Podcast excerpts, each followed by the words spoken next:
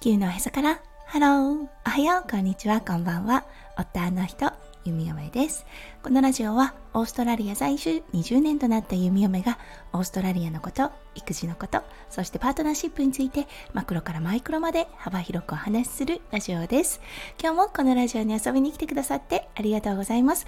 今日は12月5日火曜日ですね。皆さんどんな火曜日の午後お過ごしでしょうか？はい弓嫁が住んでいるオーストラリアですね。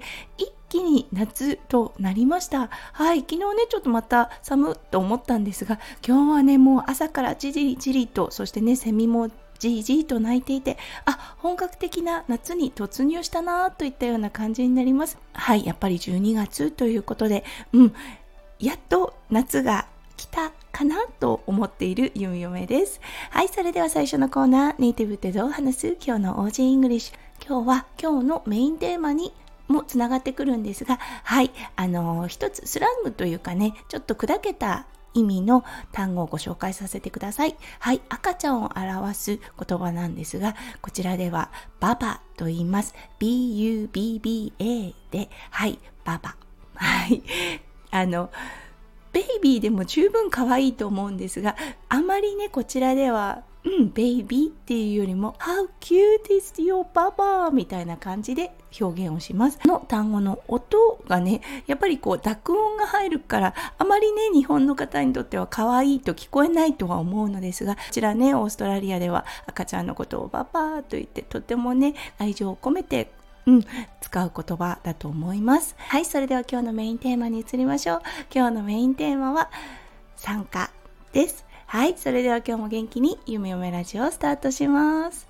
はい、昨日だったんですが、そう、看護のお仕事でうん、あの、オペ室でものすごくね、ハッピーが溢れる場所、はい、参加帝王切開等のね、会場に入るオペ室の担当となりました。はい、もうね、結構久々だったんです。そうそしてね麻酔のチームもものすごくねあのもう勝手知ったる方たちだったのですごくね終始あの幸せな気分で一日を過ごすことができました。実はね産科のあのオペ室って忙しいんです。実際ね弓嫁昨日歩いてた歩数もはい1万1000歩ということで、うん、普通の勤務よりも多かったです。はい。だけど、うん、あの、やぱりね、幸せが伴う、もうね、お父さんとお母さんになられた方の表情の変化がね、もう本当に、あの、心が温かくなります。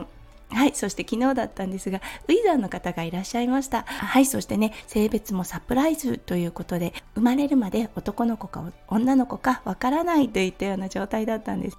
なので、弓嫁手術前にね、ちょっと時間があったので、そう、お母さんに、どんな感覚がある男の子のような気がする女の子のような気がするなんて聞いてたんですよね。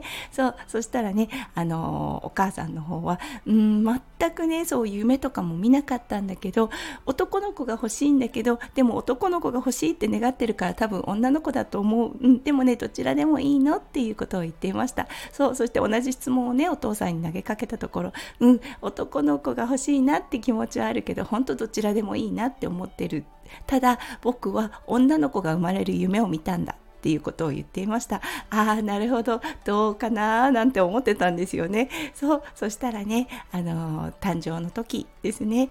はい立派な男の子の証明がついていました。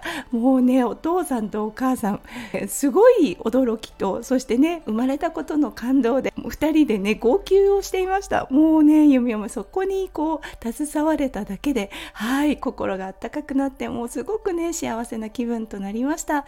ね本当病院内でね唯一おめでとうございますが言える場所です。昨日生命の誕生に携わることができて本当幸せのお裾分けをいただいたなというような気がします。はいということで今日は昨日の担当だったうん、あの参加のオペ室についてお話をさせていただきました。今日も最後まで聞いてくださって本当にありがとうございました。皆さんの一日がキラキラがいっぱいいっぱい詰まった素敵な素敵なものでありますよう弓嫁心からお祈りいたしております。それではまた明日の配信でお会いしましょう。地球のへそからハロー。弓嫁ラジオ弓嫁でした。じゃあね。バイバーイ。